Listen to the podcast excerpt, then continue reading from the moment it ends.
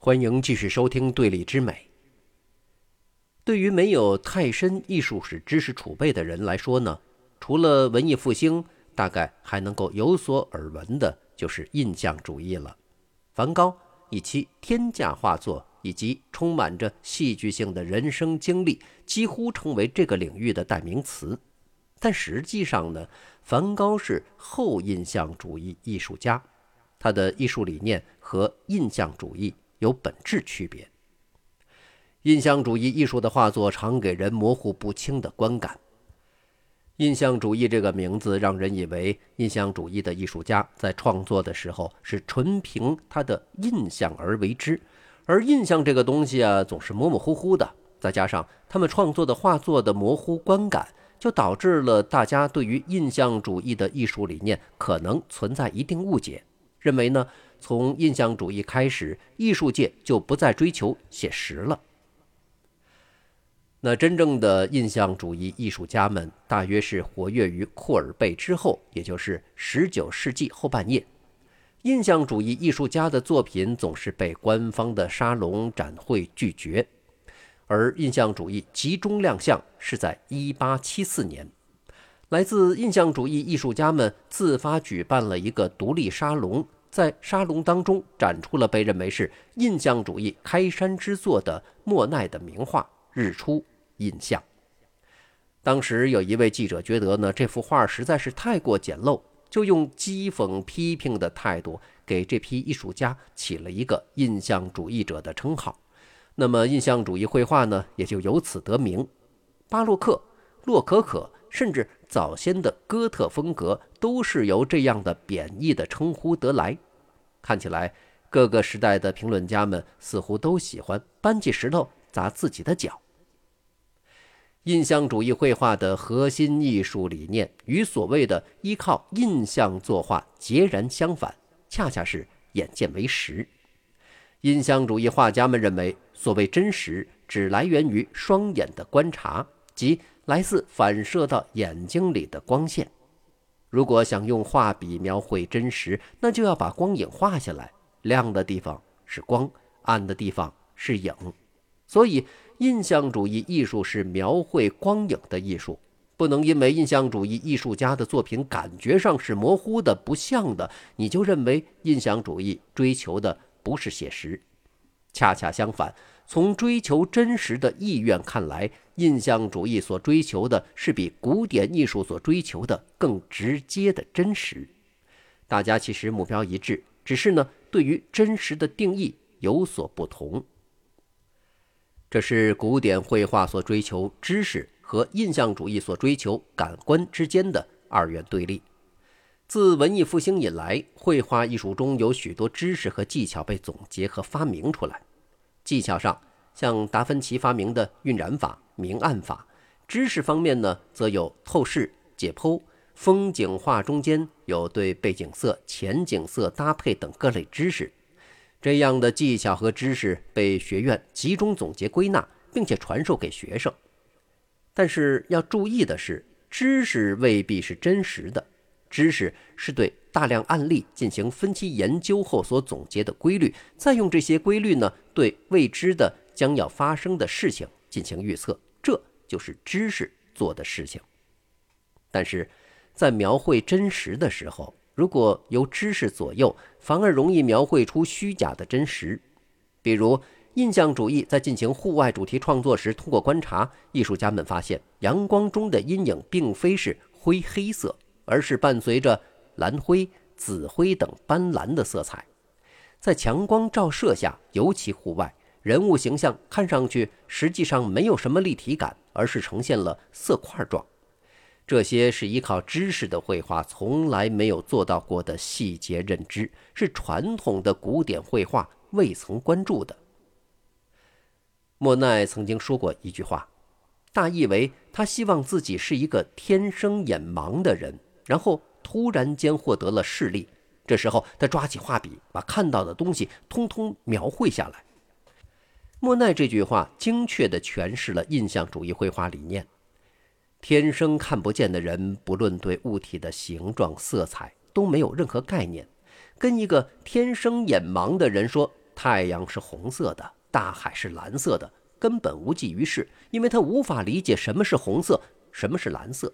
天生看不见的人不存在对色彩的感知维度。这时候，如果他突然获得视力，举例说，他睁开眼看见了一个西瓜，哪怕这个时候呢，他曾经是吃过西瓜的人，也不会知道哦，这个东西它是一个西瓜。这件物体在他看来不过就是一个绿色的球体，上面带有黑色花纹而已。当然，他也不会知道什么是绿色，什么是黑色，什么是球体，也不知道什么是花纹。这种情况下，他对于这个西瓜的视觉的知识是零，他有的呢只是对这个西瓜纯粹的视觉感受。这时候，你要是给他颜料和画笔，他能做的只是把他看到的颜色尽可能一五一十地涂抹在画布上。这就是印象主义画家对于真实的认知。为此呢，印象主义画家主张户外写生，带着画布、颜料。笔直接坐到要画的事物面前，看到眼前风景迷人，就迅速地把它搬到画布上。这跟传统绘画方式大不相同。传统绘画讲究在画室当中要深思熟虑、苦思冥想；学院画派甚至要画很多草图，然后再下笔。印象主义画家能做到这么快的写生作画，跟当时的技术进步有关系。印象主义时期已经有了挤出来就能用的管状的颜料了，不像原来呢，在使用颜料以前还要花时间研磨，否则可能在研磨的时间里面就已经和美景擦肩而过。通常认为马奈是印象主义最主要的创始人之一。马奈出身名门，家族中不乏政界、商界的巨子。他的父亲是法国内务部首席法官，母亲是瑞典国王的教女，家里面早早的就给马奈安排好了一份前途远大的工作。但奈何，马奈只对艺术真心热爱，他义无反顾的成了一名画家。马奈的绘画基础是比较学院式的，他经受过非常严格的学院派绘画训练，基本功非常扎实。但是从理念上，他就是不认同古典绘画，而是更认同以库尔贝为首的写实主义。跟库尔贝一样，马奈也是一个关心政治的艺术家。普法战争的时候，参加过国民自卫军，也跟巴黎公社有千丝万缕的联系。由于这批印象主义画家的作品屡屡不被官方沙龙接受，所以他们经常集结在一起举办自己的展览。马奈却从来没参加过。马奈是自成一派的画家，他游走在官方和印象派之间。马奈一方面支持印象主义艺术家创作，另一方面也常把自己的作品拿去参加官方沙龙。他拥有崇高的社会地位和显赫的家世，使他不需要依附任何人，反倒是别人会来依附他。因此啊，很多人都说。马奈能被称为印象主义之父，有可能是有当时的印象主义艺术家对他依附之嫌。一八六三年，由于参选官方沙龙的落选作品实在是太多了，据说呢达到了六成左右，那弄得艺术家们就意见很大了。当时的法国呢是在法兰西第二帝国统治之下，君主是拿破仑的侄子，也就是拿破仑三世。那算是一位开明的君主吧。于是呢，他专门为落选艺术家举办了一场落选者沙龙，马奈的作品也在此展出。他当时最让人震惊的作品是《草地上的午餐》。这件作品在当时是绝对惊世骇俗的。一位裸体的女性身旁坐着两个衣冠楚楚的男子。正常情况下，古典绘画里面如果出现裸体，所有人那都是裸体的。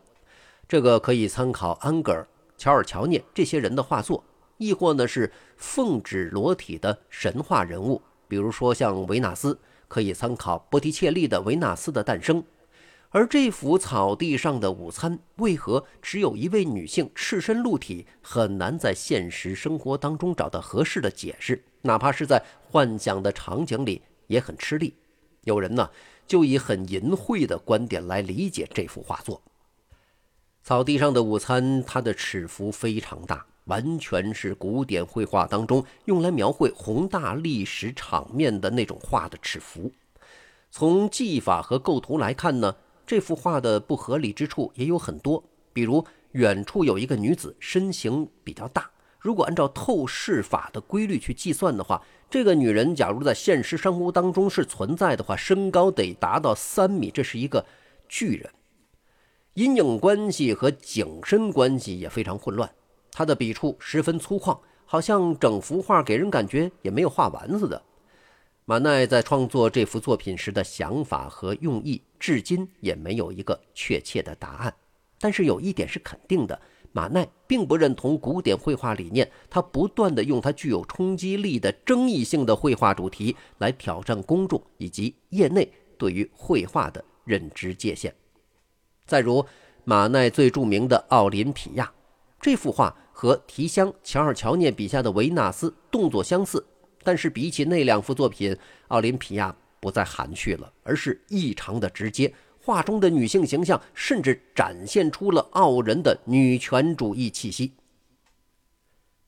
马奈的绘画理念有一点和印象主义绘画甚为贴切。马奈认为。绘画要表达的是人类的视觉感受，但是呢，视觉感官本质上是一个二维感官。古典绘画在二维画布上表现出的三维立体感和景深感，是源于透视法以及明暗法的知识。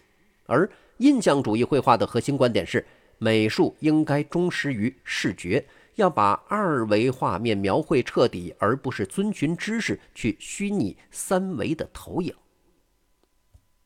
马奈的画作笔触粗糙，甚至画面常常是由大色块构成，更适合在远距离观看。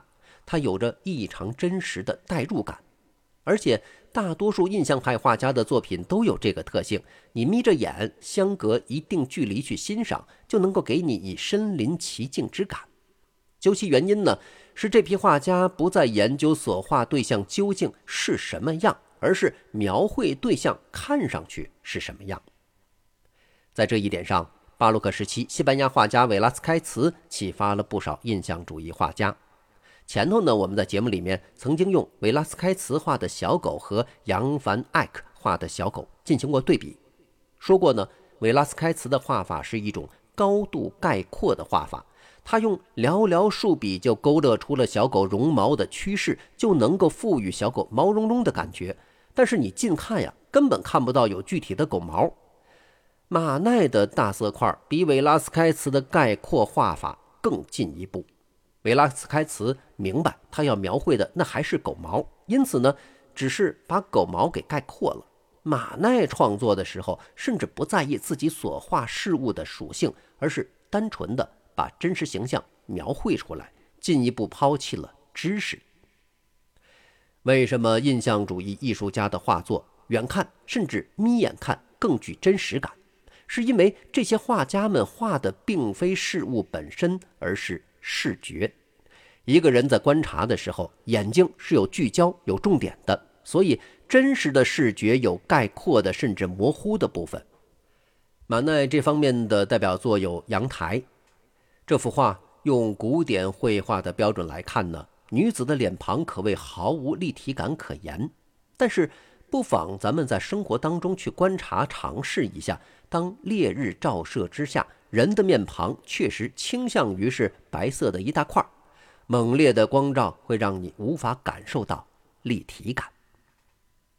好，关于印象主义艺术家的画作呢，咱们今天先暂时聊到这儿。下期我们会继续来聊在莫奈之后成熟的印象主义风格的那几位代表画家，像莫奈呀、雷诺阿呀等等。那今天就先说到这儿。下期节目继续聊。